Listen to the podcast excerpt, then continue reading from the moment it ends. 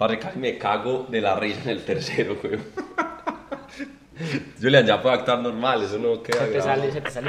Bienvenidos a La Banca. Conducen Francisco Vélez y Sebastián Gil.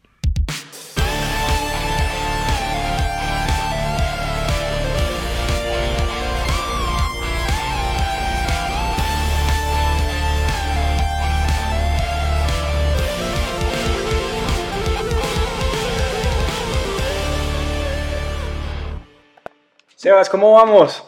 Pacho, muy bien, muy bien, hermano, muy contento. Finalmente se nos dio el episodio más esperado de fin de año, casi que no. ¿Se nos está demorando o qué? Y hombre, los paros, eh, ustedes trabajan mucho, yo no sé ustedes qué es lo que hacen, pero eh, Como que ustedes, hombre, Sebas, ¿a quién le están hablando ahí? a vos y a Julian, a Julian, a nuestro experto en el siguiente tema. ¿En qué? ¿En qué? No, ya, ya vamos a presentarlo formalmente. Bueno, el día de hoy tenemos invitado que no es tan común acá en la banca, ¿o qué?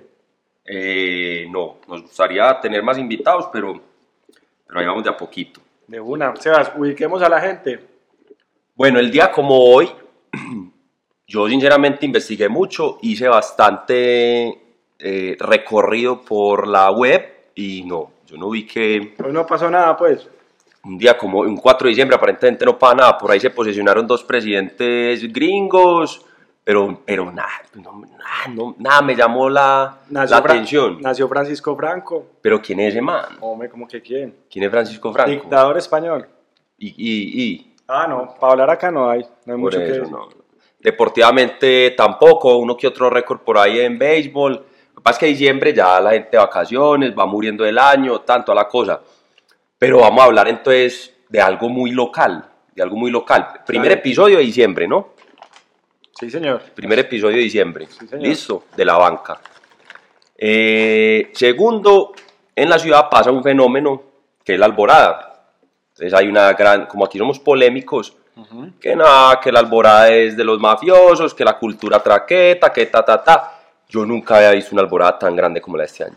Qué cantidad de pólvora tan hijo de madre, hermano. Es verdad, es verdad. O sea, el negocio va bien. El negocio va bien. El negocio va bien. Si es de narcotráfico, el negocio va bien. Sí, sí, si es por el lado de la vaina va excelente, pues, porque qué cantidad de pólvora.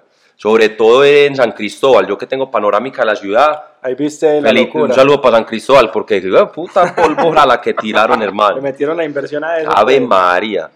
Bueno, y otra cosa que pasó ahora recién, un día como hoy, pues de los conciertos más épicos de la ciudad, el, el primero de diciembre, pues 30, pasando a primero, el concierto de J, de J Balvin en el Atanasio Girardot. Como que estuvo la locura, ¿o Como no? que estuvo la locura, yo no fui, me enteré el mismo día del concierto, pero pues 40 y punta mil personas, creo que más gente que en el de Madonna, y si el man repite fecha, vuelve, vuelve llena. Y yo voy. Pues, y ahí sí hubiera ido yo, porque pues, ahí sí, pues ya todo el mundo con, con la locura pues encima, ahí sí hubiera ido, ¿cierto?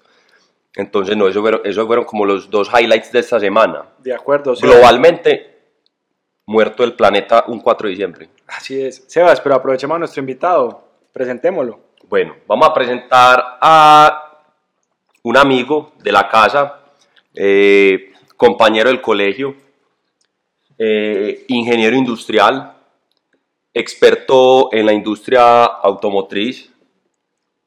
Eh, él estudia, eh, bueno, ojo pues que la, Futbolista. no se me emocionen mucho las chicas porque ya está más enredado que el hijo de que una sopa y anzuelos. Experto en la industria automotriz, eh, habla cuatro idiomas, incluyendo el idioma del amor, François. De- y desde chiquito habla el idioma del amor. Y desde chiquito, futbolista, futbolista aficionado, jugó en las divisiones inferiores de Francia, Oh, jugó en Europa. Eso jugó en es- Europa. Fue el mejor cuerpo del colegio, niñas. Le decían el best Le ball. decían el best body. Es un Latin lover, hay que decirlo. Y actualmente eh, su hobby que le acapara eh, su mayor tiempo es el kitesurf. Kiter o rider, como le dicen ellos en su mundo. Sebas Entonces ahí, Pacho. entonces ahí está Julián Echeverry. Julián, bienvenido. Sebas Pacho, ¿cómo vamos? Todo muy bien, hombre, Julixo. Para Este man mí- tiene muchos apodos, por si ahí le decimos varios apodos. Para mí, para mí es un placer estar aquí con ustedes el día de hoy. Hombre, siempre bueno. lo soñé, siempre lo, siempre lo quise y, y me siento muy contento hoy. Arranquemos, vamos. Bueno. Démosle. Entonces, ¿vamos a hablar de kite o qué? Arrancamos de kite. No, la, la primera, pero la prim- primero con lo personal, porque pues este man, yo veo que ya Franco le va a hacer una entrevista aquí de trabajo. Hombre, Salí, salite pues del modo coach laboral. del rol, del, del rol. rol de coach laboral. Oíste, Jul, ¿cuántos años llevas en el kitesurf? ¿Y por qué lo empezaste? La pregunta de, típica de modelo. Bueno, Sebas, mira, yo ya llevo aproximadamente cinco años haciendo kitesurf. Increíble. Lo empecé efectivamente cuando estuve en Francia. Ok. Yo viví en Normandía y yo en las famosas playas que todos conocemos durante la Segunda Guerra Mundial del la famosa playa del día D. Así es. o conocida también como la Operación Overlord para los que no saben de la, de la historia. Ok. Nosotros, pues yo, yo, empecé, yo empecé viendo gente haciendo kite allá, en esas playas, unas playas con muchísimo viento, y yo veía unas cometas a la distancia, y yo, eh, ¿qué es eso tan bacano?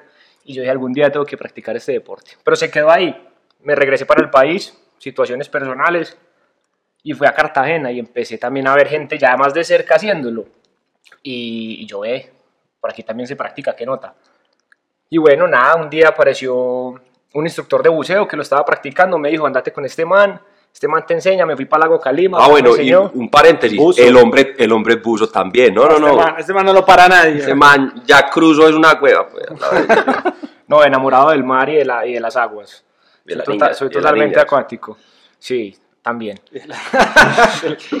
Yo ahora decías, ahora decías términos de, de los kiters. Hablas de riders, es una palabra especial que Uy, usan no, me, los- no me lleves a este tema, Pacho. No, Pero bueno, vamos, para allá vamos, pues. para allá, enseñarnos No, pero palabras bueno, de- entonces llegaste a pues, Colombia y dijiste, tan, y empezaste para investigar. Dijo, yo quiero hace. ser un rider.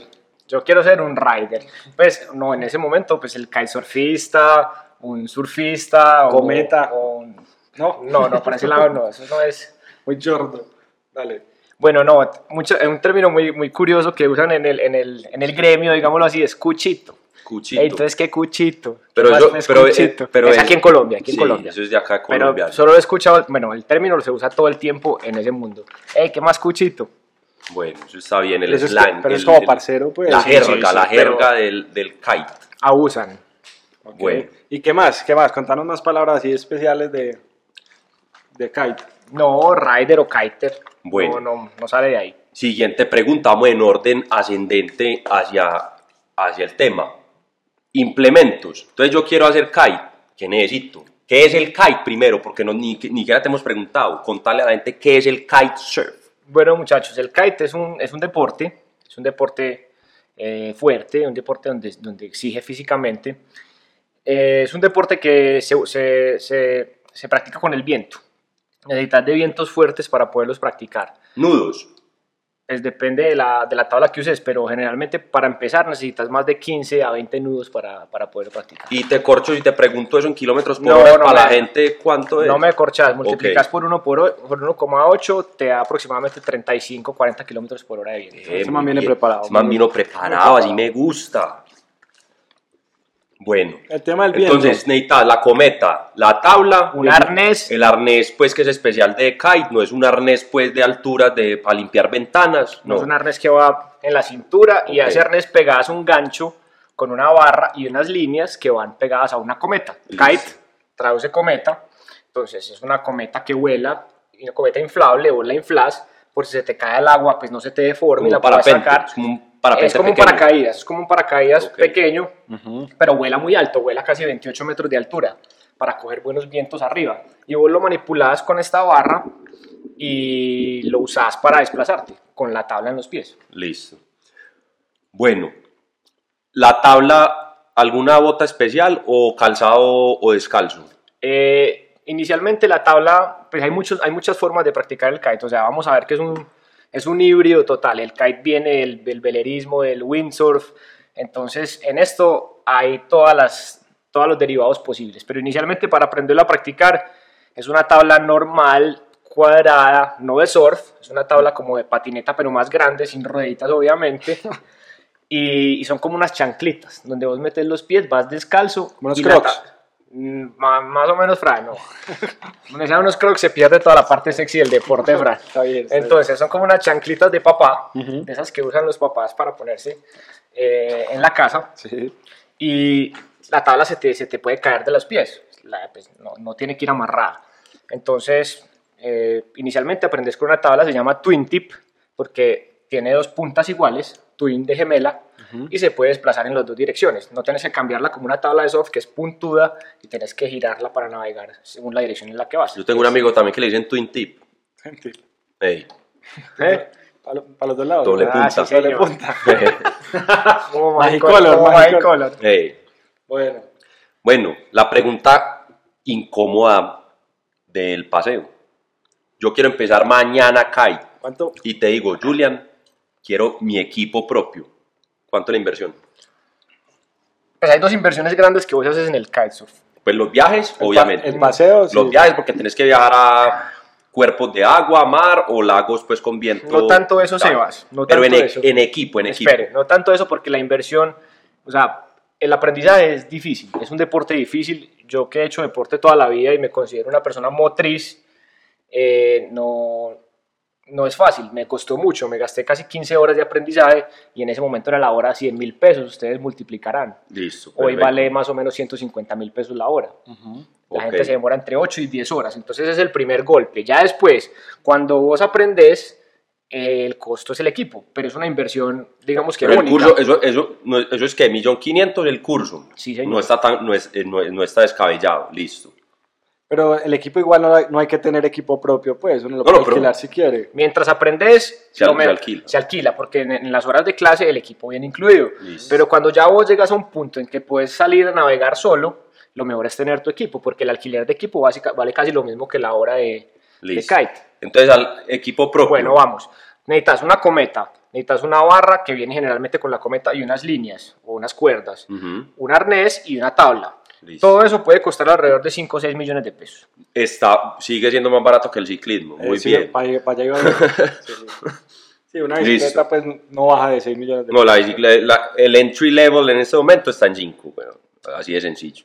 Estoy, estoy considerando, no, te estoy preguntando que de pronto hasta me paso, me paso a ver ¿Te si, pasas? a ver si voy a perder Pero plata. Una que te vas chimba. pa- A ver si voy a Es perder muy, plata, weón. Qué bazuco tan hijo de puta la bicicleta. Bueno, y, y los viajes, el, el Sí. billete está gasolina, peajes, carro, tin, tiquetes Hoteles. aéreos, hoteles, ahí está la huevona. Eso, ¿sí o qué? eso después del golpe inicial baja. O sea, yo que practico buceo, el buceo, pues tienes que pagar una inversión, tienes que pagar alquiler de equipos.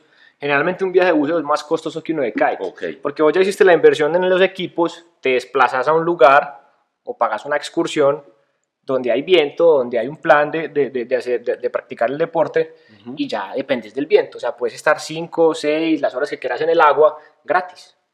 Ok.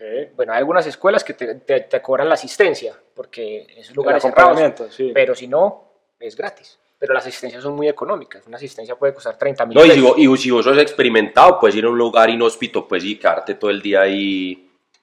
Pues vos vas al cabo de la vela y te puedes quedar todo el día ahí parchando. Sí, tenés que ser experimentado, pero igual no es recomendable. Tenés que saber, tener una persona que te esté, que sepas que estás en el agua. Que está pendiente. Sí, por lo menos. Julie, ¿y qué modalidades hay? Contanos. Eh, las que quieran. O sea, el kitesurf es un deporte relativamente nuevo. Como les dije, es un híbrido de tantas actividades de viento, velerismo, windsurf. Y bueno, inicialmente está la, la, la, la conocida que es normal, twin tip o free ride, que vos navegás como querás y te desplazas. Está surf, que es con una tabla de surf, no, te, no estás amarrado a la tabla y, y coges las olas y surfeas. Sí. Está también tablas de surf o, o- o strapless, o sea que no, te- no tenés nada pegado y saltás y mueves la tabla por los cielos. Tenés... Strapless, que esa palabra me remite A los 90. Sin a ataduras. cosas muy interesantes. Pues, Se puede sentir la sensación. Yo ya he navegado strapless y, y la sensación es increíble. Ah, es increíble. Ahí te tiraste la palabra.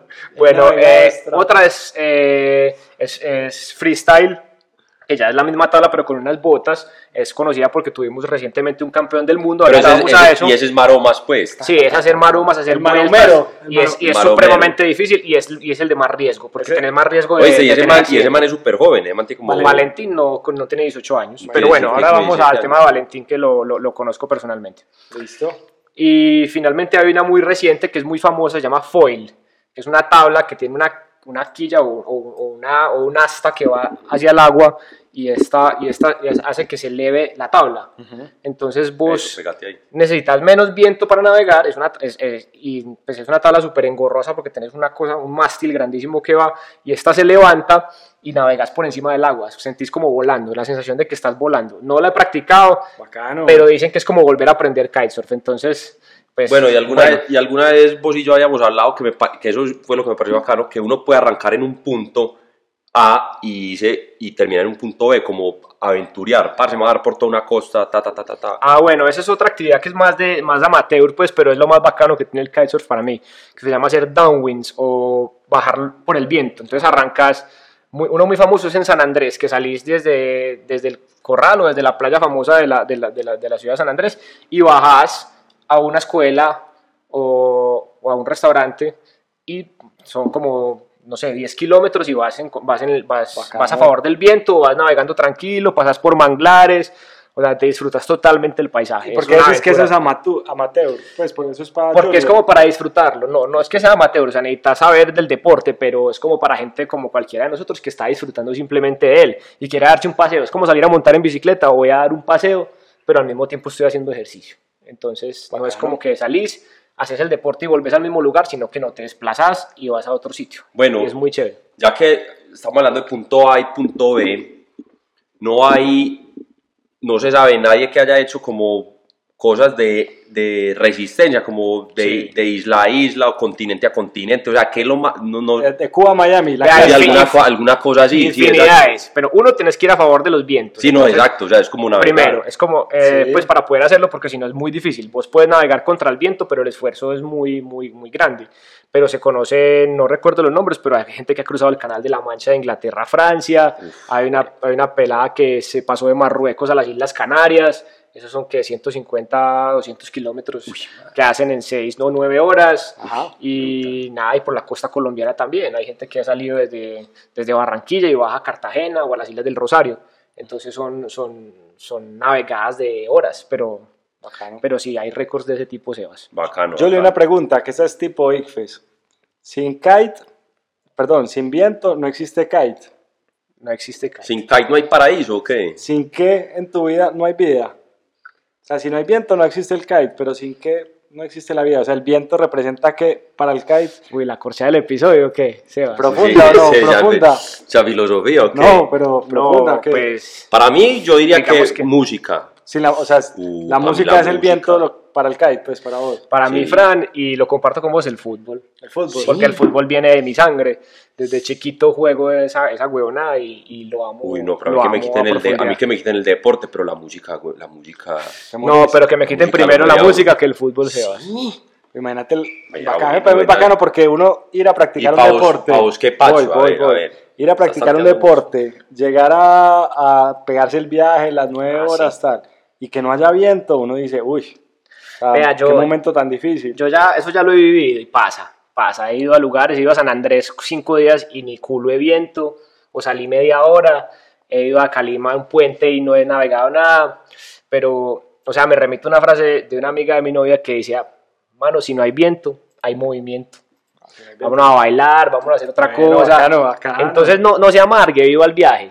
Bueno, Nada esa, que esa frase, pero esa frase estuvo muy bacana y muy, y muy filosófica, pero... no hay viento y no hay movimiento. Y respondo mi parte, sin tiempo, para mí, siento que no hay, no pasa el resto. O sea, para mí el viento es la posibilidad de tener tiempo para hacer lo que yo quiera. Man, ¿qué- Uf, Sócrates, tiempo, o, Sócrates, tiempo. ¿o qué? El tiempo, eso ya parece, eso es física man. avanzada, güey. Sí, man, ¿A qué nivel? Que usted le mete No, tiempo pero espacio. Está enredando mucho pacho, weón. No, qué tiempo, Este weón. capítulo se disparó ahora Pero sí. ese, ese es... Pero no, hablemos de pasiones, de verdad. de eso, pero hablemos de música, de sexo, de, El tiempo- de una Coca-Cola, licor. El- el qué tiempo, el tiempo lo tiene todo el mundo disponible. No, el dominio del tiempo es lo que le permite uno hacer lo que estás diciendo. Y vos, y es que- vos que pues un, No, hay veces que uno tiene tiempo, hay veces que un uno es- monje tibetano que domina el tiempo, que No, weón. hombre, no, pero hay veces Doctor que el- la sociedad le domina a uno el tiempo. Uno no tiene el tiempo que quisiera tener. Es verdad, Fran, yo entiendo lo que querés decir. Yo entiendo lo que querés decir. Lo que Pacho está queriendo decir es que va a renunciar. Hombre. Mañana va a renunciar para tener más tiempo. Ay, hombre. Ay, No, no, no. no. Me pongo nervioso. Bueno, venga. Sigamos con el tema pues de, del. CAI. Dale. Entonces, sitios icónicos en Colombia, para que la gente sepa. Porque lo bacano pues del deporte, me parece a mí, que obviamente pues tiene que disfrutar uno, es los sitios donde uno va. O sea, yo monto en bicicleta, yo voy a ir a esa parte a conocer, ¿cierto? Lo bacano del deporte es que uno conoce sitios. ¿Cuáles son los sitios en Colombia más icónicos para el, para el kite? Bueno, yo digo que hay tres lugares básicos y totalmente diferentes. Uno, el lago Calima. El Muy lago bonito, Calima es un lago bonito. cerca a Cali, donde, donde hay vientos muy fuertes. Son vientos térmicos diferentes a los del mar. Y pues es diferente, es agua, es agua dulce, es cerrado, o sea, es un buen lugar para aprender, pero el paisaje es increíble. Segundo, el Cabo de la Vela. El Cabo de la Vela es lejos, distante, pero es- pues, todos que han ido al Cabo saben la belleza de ella Es y hermoso. mezclarlo con el deporte es espectacular. Y por último, San Andrés. San Andrés tiene esas aguas de siete colores y vos navegar y ver las corales abajo, o sea, esa sensación es, in- es increíble, es indescriptible. Y por fuera, por fuera a nivel global hay he visto que el top 10 es bien exótico. Sí, que- es bastante. Generalmente, generalmente es donde hacen los, los campeonatos. El norte de Brasil es muy famoso, cerca a Fortaleza, toda la costa norte de Brasil se puede practicar kitesurf, tiene todo, tiene de todo. Por ahí hay una población, Cumbuco se llama. Sí, Cumbuco. Cumbuco, bueno, Jericoacoara, eh, Tarifa en España es muy famoso también, pues es un, es un puerto en toda la, en todo el, en todo el estrecho de, el estrecho de Gibraltar. Sí, que allá vive Gisela Pulido, que es Allá campeona vive Gisela mundial. Pulido, que es campeona mundial. Bueno, también se le conoce eh, en, las costas, en las costas de Madagascar, eh, pues en, en- en el norte de Francia también se practica bastante, pero bueno, no, diría que los más famosos son eso, el norte de Brasil y Tarifa, ahora de memoria. Si me van ocurriendo más, les voy contando, Yo pero no me acuerdo listica, más. Un pastelito, mira. Dale, Fran, ayúdame. Cabarete en Dominicana. Sí, señor. Islas Mauricio, que en algún Islas Mauricio, Donde, donde fue el campeonato mundial hace poquito, que ganó el colombiano. Ganó allá y la- el más reciente fue en el norte de Brasil, pero en Islas Mauricio también ganó. Así es. El Mar Rojo, tengo por acá anotado. Maui, sí, en Egipto en también. Ah, Maui fue uno de los lugares donde nació el deporte, donde se empezó a practicar inicialmente en Hawái. Chévere. Y Fuerteventura, que también es en España. Sí, señores, creo que Fuerteventura es en las Islas Canarias, si no estoy mal. Bueno, Jul, y este, esta la pregunté en el de la hípica, y no sé qué tan fácil sea acá, pero ¿cuál es el equivalente al cabezazo de Zidane en el kitesurf? No, eso hay de todo, Bueno, eso hay de todo. me paso. Lo que pasa es que no es tan popular. Es decir, seguramente ha habido, vos puedes, vos puedes, si querés hacer maldades y sin importar los costos que tengas sobre tu equipo y sobre vos, tirarle el kite a alguien o enredarlo con las líneas o estrellarlo con la tabla. Pero, o sea, eso es como estrellar el carro contra otra persona. Pero no, no. No que yo sepa, seguramente sí ha habido el caso, pero no que yo sepa y no falta el que salga del agua puto a pelear con otro, pues, no falta. Pues, A los porque- puños en kite, porque imagínate. cuando hay mucho tráfico en Calima, por ejemplo, vos A los pasas- caitazos. Los kite. Pero es, por ejemplo, los deportes donde no se pelean, en voleibol. ¿Cómo van a terminar a los puños en voleibol? Eso no pasa. No, pero en voleibol yo sí he visto peleas, Sí. hermano, ya, claro. Pero con el árbitro o con el otro equipo. Con, no, con el otro equipo, Sí, sí, hay peleas. Claro, todo. No, y el kite es una comunidad antes muy unida, creo que todo Sí, el mundo es muy amigos. Eh, eh, pa- mi, mi otra pregunta iría como a eso, ¿qué tan alto el consumo de marihuana en esa comunidad? bastante alto. demasiado amigos ya. Gramos per cápita, o sea, estamos hablando de que demasiado. Sí, o sea, yo no diría sé, que se fuma bastante ay. marihuana. Sí, se fuma bastante. Y los que lo, los que lo fuman eh, practicando la dicen, pues, que, que qué belleza. Yo personalmente no lo hago, pero, Qué peligro, ¿no? pero que qué belleza. No, Sí, yo pienso que se pierde un poquito la noción de cuidado que debes tener en el deporte, Sí, porque claro. si, si, si es un deporte peligroso, no vamos a omitir ese detalle. No sé si lo tienen planeado, pues, pero es un deporte peligroso que te... claro. Además, por puede- el tema de navegación, pues, pues, te distraes, weón, y te puede llevar un viento, alguna cosa. Es cierto, o se te puede acabar el, se puede, se te puede apagar el viento en la mitad del mar y qué de puta problema te metiste. O más grande, te apague el bareto, que enreda, hijo de puta, qué pereza. Bueno, y adicional, pues lo, lo mayor- la mayoría de accidentes ocurren en tierra, o sea, hay que tener mucho cuidado cuando vos manipulas el kite en tierra, porque cualquier descuido lo jalas mal y el, y el jala fuerte, el jala muy duro. Si algún día tienen la posibilidad de practicarlo, se van a dar cuenta del jalonazo que pega la cometa. Y si te vas en tierra contra una palmera o contra, Ah, un- no. o contra una piedra, es, el accidente, sistemas de seguridad los hay, pero te das durísimo. No, claro. Te das durísimo y mientras reaccionas te vas a raspar y te puedes fracturar. Bueno. O sea, ¿cambiamos de deporte o qué? Pacho, aprovechemos este man que sabe todo y preguntémosle de temitas que han pasado. Hablemos del, del más relevante para que, no nos, para que no nos queden por fuera todos los otros temas. Dale. Sorteo de la Copa América. Entonces, ¿cómo lo vieron? Julia envió algo o ni sabe Sí, que va a haber sí, Copa América. sí. ¿Cómo, Aquí estamos, aquí estamos. ¿Cómo ven los grupos? Bueno, grupo, grupo A, grupo A. A ver, yo con esta vaina. Grupo A, Argentina, Australia, Bolivia, Uruguay, Chile, Paraguay. Son dos grupos de seis. Hay dos invitados, Australia y Qatar. Pasan cuatro de cada grupo. El cuarto con el primero y el tercero con el segundo, respectivamente, en la llave. El grupo A jugará en la zona de Argentina y el grupo B jugará en la zona de Colombia. Sí, que es la famosa zona norte, zona sur. Correcto. Y el grupo B, Colombia, Brasil, Qatar, Venezuela, Ecuador, Perú. Ese es en Colombia. ¿Viste? Pero eso parece que lo hubieran sorteado por, por zona o qué. Eh, ¿El quedó sospechoso, quedó sospechoso, quedó sospechoso, balotas calientes. Balotas, balotas calientes, como dicen por ahí. ¿Pasan cuántos? Cuatro de cada grupo. Ah, bueno. O sea, el que se quede en primera ronda está jodido, pues. No, co- ah, no, el que quedó, quedó. Por eso, pero pasan Pero cuatro pues, de seis. las probabilidades son bajas, pues, Sí. se quedará Qatar y Eso que le vaya mal. Se queda Qatar, se queda un Yo Bolivia. digo, que, yo digo que se queda Ecuador y Colombia en el grupo B. Ah, sí, sí. Sí, una pues, no, No, Sebastián, siempre, Sebastián es fatídico con la selección y, y nunca, y siempre lo hacen quedar mal. Metámosle a esto picante de una vez. No le platica, hombre. Bueno, ¿qué opina? No, pues está bueno. En Medellín, nosotros estamos en Medellín, obviamente. el, Colombia, hab- Perú. el hablado nos delata, Colombia-Perú, que ya incluso he ido al Atanasio a ver ese partido Ya por, están vendidas todas las boletas, por, busquen. por eliminatorias. Entonces, nos va a tocar de nuevo esa porquería de partido. Sebas, pero hablando de sorteos, hablemos del sorteo de la Eurocopa 2020. ¿Cómo quedó ese? Ese sí no, ese, a ver, El grupo F quedó Portugal, Francia y Alemania dentro del mismo grupo. ¿Y quién es el otro pobre que quedó ahí? El otro que es una repesca. Albania. Una repesca Ah, que, no eso ya ni el que llegue, pues. No, pero ¿cuál es? No se sabe porque es un no está todavía. No está todavía, pero está entre Juepucha, equipos pequeños. ya. Portugal, Francia y Alemania. Porque la cosa ahí fue que Alemania es cabeza de grupo, pero ni Portugal ni Francia quedaron cabeza de grupo, jodidos. Jodidos. Grupo du Morte. Y vean Pero de pues, la grupo, muerte. grupo de España-Suecia, está bueno. Grupo de Inglaterra, Croacia y República Checa. Y, Polon- y Polonia, weón, con Polonia. Lewandowski, morno del mundo. Y hay grupos muy flojos. No, mentira, mira tu favorito, Holanda. Holanda juega con Ucrania y con Austria. Y está pendiente el otro rival. Buenas chances tiene. Y un grupo, mira este, Dinamarca, Finlandia, Bélgica y Rusia. Está bueno, pues por Bélgica y Qué Dinamarca. curioso que Dinamarca sea el cabeza de serie en ese grupo. Sí, Mm. sí, sí, Curioso. sí. Bueno, y recordemos que la Eurocopa se va a jugar en cuántas ciudades? Ah, verdad, nueva modalidad. Como en 10 ciudades. Por toda Europa, ¿cierto? Por toda Europa, sí. Sí, señor. Un mini mundial.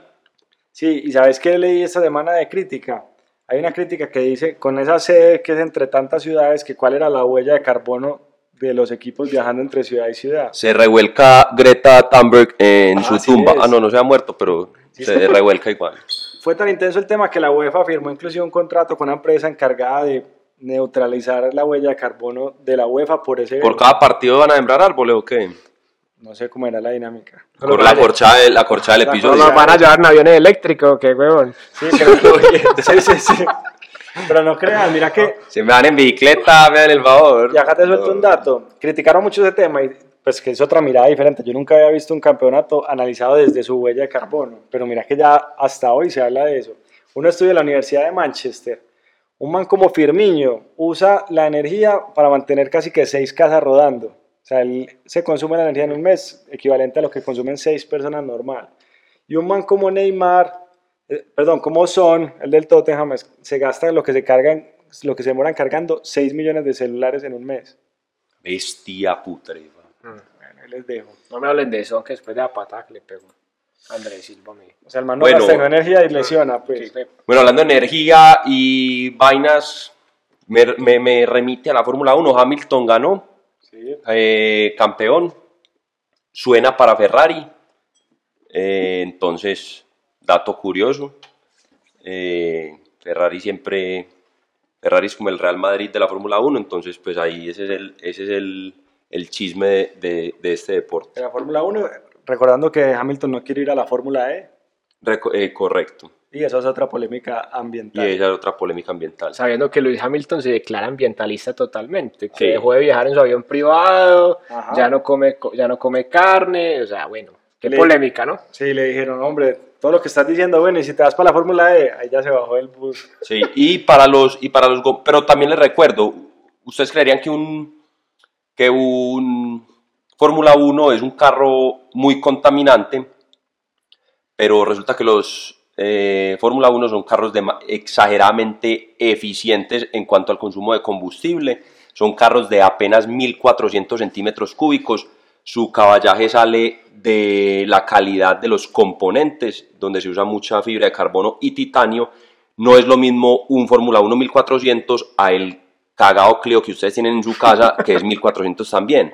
Entonces, no hagan la comparación. Un Fórmula 1 es un carro supremamente eficiente, además también en términos aerodinámicos. A excepción de las llantas, pues, que botan como Ah, no, no, no. llantas o 12 llantas Correcto. por fin de allá- semana. a- a es- ahí, sí, ahí sí es otra discusión. Lo que sí más consumen ellos en temas de petróleo, de huella ambiental, son las llantas, porque cada 15, 20 vueltas, par de llantas nuevas. Entonces, Gastan más llantas que qué. eh, no, no, no. ¿O qué mamá llanta que ¿Qué quieren? mamá llanta que quieren? ¿no? Eh, a mi madre, que esta gente sí dañada. Bueno, Sebas, este, este fin de semana se jugó Newells River. Yo no sé si vieron que iba ganando 2-0 Newells y un jugador de Newells, el Leal, celebró el segundo gol como Gabigol, que el mismo que le hizo los goles a, a River en A el River. a River. El partido terminó 3-2, le terminó dando vuelta a River al cotejo. El muñeco. Uh. Ah, La psicología del muñeco, insisto yo. así es. Bueno, oiga, eh, para seguir con el fútbol. Balón, balón de oro, balón de oro. Messi. Messi. Sí. Sexto, sexto balón. Ro- ¿O Ronaldo no fue a la fiesta? ¿Qué pasó? Que estaba en Italia, recibiendo premio en Italia. Pero premio de qué, hombre. Mejor jugador de Italia. Ah, Ah, sí, por señor. Dubán estaba ahí goleando. Y ganó, ganó Rapino, que yo creo que ahí sí no había duda, pues. ¿En do- ¿De dónde? de balón de oro femenino. Megan Rapino ganó. Ah, ok, ok, sí, sí, sí. Pero ahí sí no había sorpresa pues por el mundial. O- obviamente se lo iba a ganar ella. Y quedó de segundo quién? Virgil. Eh, Van Dijk, Dijk. sí.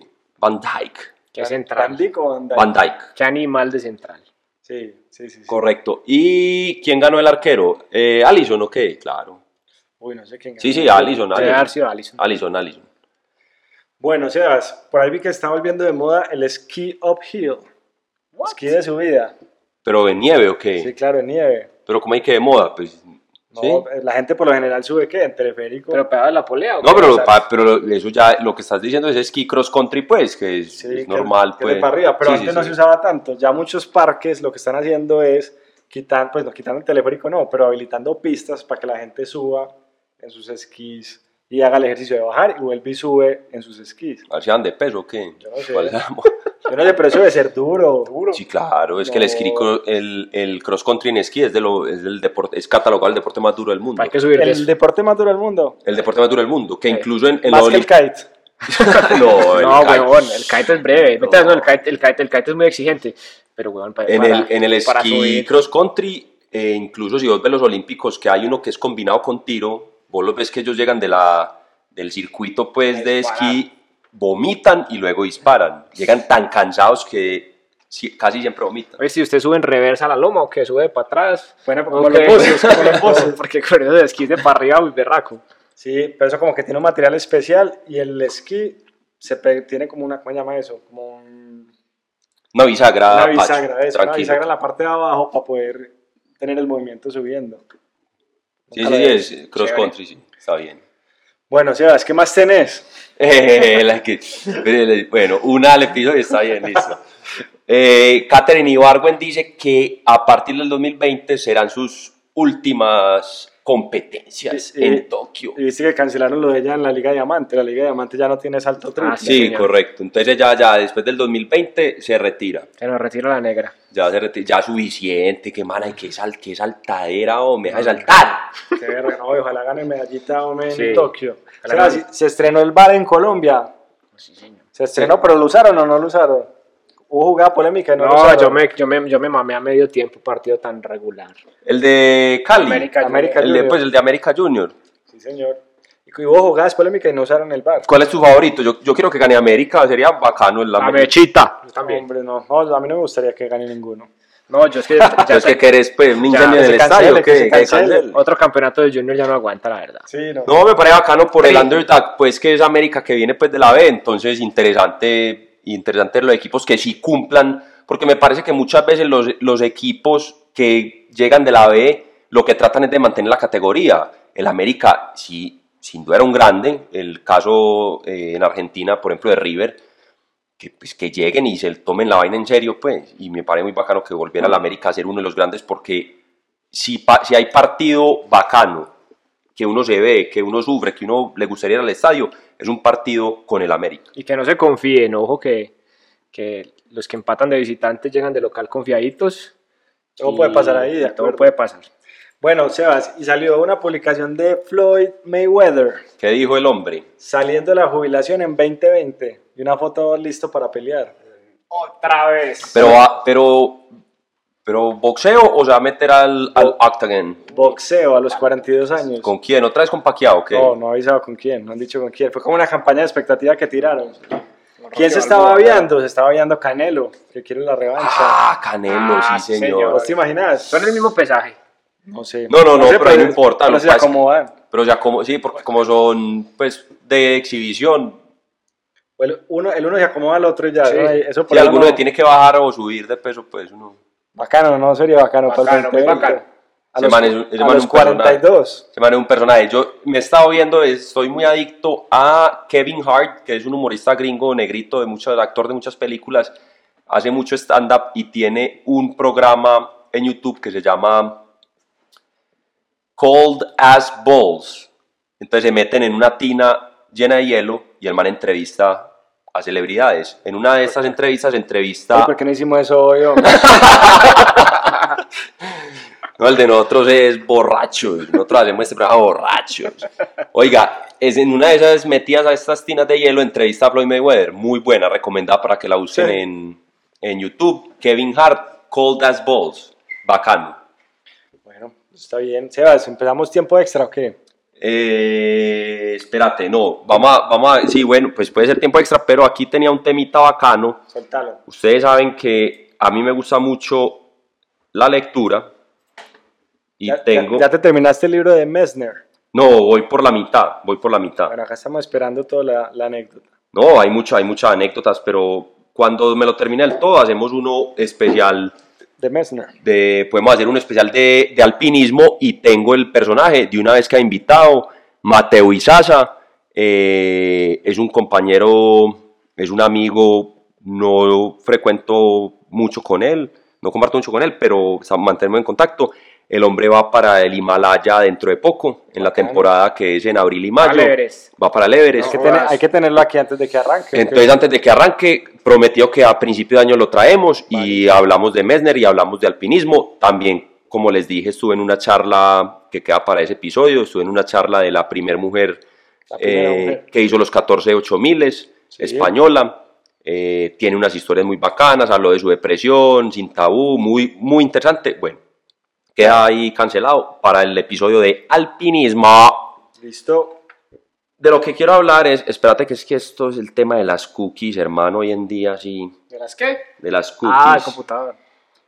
Entonces, voy a hablar, voy a hablar de lo siguiente, de los mejores libros del 2019 de deporte. Listo. Entonces hay uno que se llama Hamming.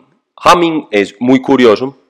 Es un, es un escritor que se dedicó y me recuerda al tío de Julian, ¿cómo es que se llama tu tío, el de las palomas? César. César, que habla sobre el deporte de las palomas. Y está en- dentro de los mejores libros del 2019, sobre las, las palomas de... ¿Cómo es que es ese deporte, Julian? De pronto nos puede... Lo sueltan, tin, y la paloma de volver al mismo sitio donde... al, al lugar donde Y hay a su- a su- a su competencias. hogar. Entonces hay competencias de la que más rápido llegue, de la cantidad de palomas que lleguen vivas, porque la muchas se mueren, bueno, para los ambientalistas que nos critican, Sí. muchas se mueren en el, en el En el- en la intento, vida. pero hay distancias, o sea, las, en- las entrenan. Sí. las entrenan y, y digamos que genéticamente las vuelven tan buenas, las cruzan para que, para que puedan volar más distancias y lleguen bien. Para que haga mandados. Y, y hay, y según eh, hablamos una vez, hay palomas, empiezan como los caballos. Hombre, que tengo la paloma y vale mil euros y la paloma Así de dos mil y hay palomas súper caras. Así es. Correcto. Tenemos... Yo no pago nada por una paloma. ¿Ah? No pago nada por una paloma, pues. Yo, yo no le Pero la pues si es un deporte, no se llama hay gente que sí, paga, sí. ¿cierto? Bueno. Entonces hay un libro sobre eh, todo este tema de las palomas. Bacano. El- Recordemos que el evento, el campeonato mundial este año lo patrocina Rappi. el, el autor se llama John Day. Eh, entonces ya saben, se llama Homing. Todos los libros están en Amazon. No, no nos patrocina eh, Besos, pero pues están en Amazon, ¿cierto? Sí. Hay otro libro que se llama The Great Romantic. Esa es para. Ese- Tal vez, sí, sí. The Great Romantic es sobre Duncan Hamilton, que fue un eh, corredor de carros muy famoso en, en la época, desde 1920 hasta los 40, eh, todo un rockstar, eh, muy recomendado el libro, muy bacano, es una biografía muy interesante. Listo. Eh, otro que se llama The Judge, de Robin Smith, que habla sobre el cricket, deporte también muy curioso, muy raro Británico. británico. Listo. Hay otro muy bacano que está totalmente de moda, que se llama They Don't Teach This. No nos enseñan esto. Bien. Es sobre la famosa futbolista de Inglaterra morenita que se llama, ya estoy buscando aquí el nombre, Eniola Aluco, que le pasó lo siguiente, que le pasó lo siguiente, la llamaron de la Federación Inglesa y le dijeron, venga, le vamos a hacer una serie de entrevistas y le van a hacer una serie de llamadas para que usted opine sobre el tema del racismo en el fútbol y de cómo es vivir siendo negra en la selección inglesa. Sí. Ella es delantera, tiene unos golazos impresionantes, es de las mejores futbolistas de Inglaterra, era. Resulta que hace las entrevistas, hace las llamadas y a las dos semanas la llaman y le dicen, usted ya no pertenece a la selección inglesa. Uh, La vieja lleva desde, desde hace meses, desde hace aproximadamente uno, un año que no juega en la selección inglesa, en, en juicio, porque cree que es un- todo un caso orquestado de racismo tipo película FBI, CIA, KGB, que le hicieron todo un montaje para que ella soltara información y decir, sí, hay racismo, sí, yo soy la única negra, ta, ta, ta, ta, ta, para poderla sacar pues. mon- un montaje orquestado para sacarla a ella de la selección inglesa y ahí ya hay un libro sobre Ella ella. escribió, pues ella escribió el libro. Sí, claro, ella hace partícipe de- del libro, sí. Listo, recomendado, ese se ve bueno. Bacano. Eso, y está vigente pues el tema, sigue yendo a juicio, la vieja está expulsada pues de la federación, o sea que los ingleses Polémico, salieron polémico. racistas, polémicos, sí señor. Eh, hay otro que se llama How Not to Be a Professional Racing Driver de Michael Joseph, también sobre automovilismo. Hay otro muy bueno que este sí me lo voy a comprar, que es de mi deporte favorito, que es de ciclismo, se llama The Beast. Eh, the Beast, The Emperor and the, and the Milkman. O sea, la bestia, el emperador y el lechero. Es sobre el ciclismo de los Países Bajos, donde, donde de- es un ciclismo que sabemos que es muy famoso. Lo vemos en el Tour. Sí. eh, los hermanos, eh, ¿cómo es que llaman estos manes? Julian Fijo se va a acordar primo que yo. Los hermanos. Sí, pero, eh, ¿Holandeses o qué? Sí, los holandeses, ¿cómo es que llaman los hermanos? Bueno, Pero es que Bueno, son está- británicos, los hermanos Yates, ¿ok? No, no, no. No me, no me enredes. No, ya no, ya no compiten. Bueno, se me olvidó y al- el que lo oiga va a saber de quién estoy hablando. El ciclismo holandés, eh, incluso hay una novela sobre ciclismo holandés. eh, es un ciclismo no muy conocido, de donde vienen muchos profesionales. Entonces en este libro hablan de lo duro que es salir de los Países Bajos hacia el ciclismo profesional. ¿Por qué? En los ciclismos bajos no hay, Bajos. no hay subidas, montañas. no hay montañas. Entonces, y a pesar de eso, Hay nos pura, ga- pura ciclorruta nomás. y a pesar de eso, nos ganan. Y Sí. salen ciclistas muy buenos. Entonces habla sobre todo Pero eso. generalmente Pero- salen buenos contrarrelojistas, ¿no? Porque- Sí, por eso mismo, salen, salen buenos contrarrelojistas, eso es cierto. Pero recordemos que los, los grandes tours son el mejor contrarrelojista que mejor suba. Entonces, ahí. Y ahí ya, ahí terminan esos, esos Los libros. recomendados. Bueno, bacano, Sebas, Sebas, muchas gracias. yo creo que vamos cerrando, ¿o ¿qué? Sí, Darle las gracias a Jul por, No, por a ustedes, acá. a ustedes, un placer. de verdad. muchas gracias. Muy, muy interesante el, el, el un del privilegio compartir con ustedes. Me cumplieron mi sueño de estar aquí. Ah, ¿qué tal? Ah, Endulzándonos el oído, ¿qué? ¿cómo le parece? Es un romántico. Es Siempre. un romántico, no pierde, no pierde el tono. Bueno, señores, muchas gracias. Bueno, y el próximo, bueno, pero cerremos entonces, y el próximo paseo ya lo tenés planeado, porque cada ratico Sí. salís, ¿para dónde vas? Voy con, un, gran- voy- voy con un gran amigo de nosotros. eh, el famoso Tini, el famoso Sebastián. Martínez. Vamos para Barranquilla, vamos a hacer un downwind Ah, desde entonces, Barranquilla. ¿por qué no contás? Pero, pues? oye, pero digamos, ¿el- ¿el man es bueno en kite o acá lo puedes decir tranquilo? que- Eh, sí, sí, él es bueno, él es bueno, él es bueno, él es bueno, él es, él es, él es, Porque él es tecito. Sí, este tecito. Sí, sí, él es tecito y aprendió ¿quién muy es mejor? rápido. ¿Quién es mejor? Yo soy mejor. Ah, bueno, él aprendió muy rápido, se le rescata eso. pero ¿Y, van- ¿Y quiénes van? Van con las señoras. Vamos con con las- señoras. Un saludo para la señora de Sebastián que me quiere mucho. Y bueno, no, la idea es salir de Barranquilla, de una playa cerca de Barranquilla y vamos hasta Salinas del Rey. Es un downwind por ahí de 60 kilómetros. 60 kilómetros Por y- ahí. Y, eso es non-stop, ahí no hay forma de No, parar. no stop, son por ahí tres horas de navegación. Uy, bueno, bacano. Ese- eso sería lo que a mí me interesaría de ese. Muy bacano, muy, muy bacano. Bueno. Oleaje fuerte, o sea, es extremo, es bacano. ¿Y llevas algo? ¿Geles? Sí, la idea es llevar un camelback para hidratarse. Hay que, hay que ir con chaleco para los que no les gusta salir con chaleco a hacer kitesurf, que es bastante incómodo, pero hay que hacerlo cuando haces un downwind. Eh, es pago, es con, una, es con una compañía colombiana que los hace. Listo. Bueno. Muchas gracias, señores. Bueno, quedamos pendientes. Yo creo que el próximo puede ser el último o dos más en diciembre, Así porque es. hay que descansar, pues. Hay que descansar. Nos despedimos de episodio 22. Muchas Episodio gracias. 22. Vamos por la pólvora, Sebas, que llegó el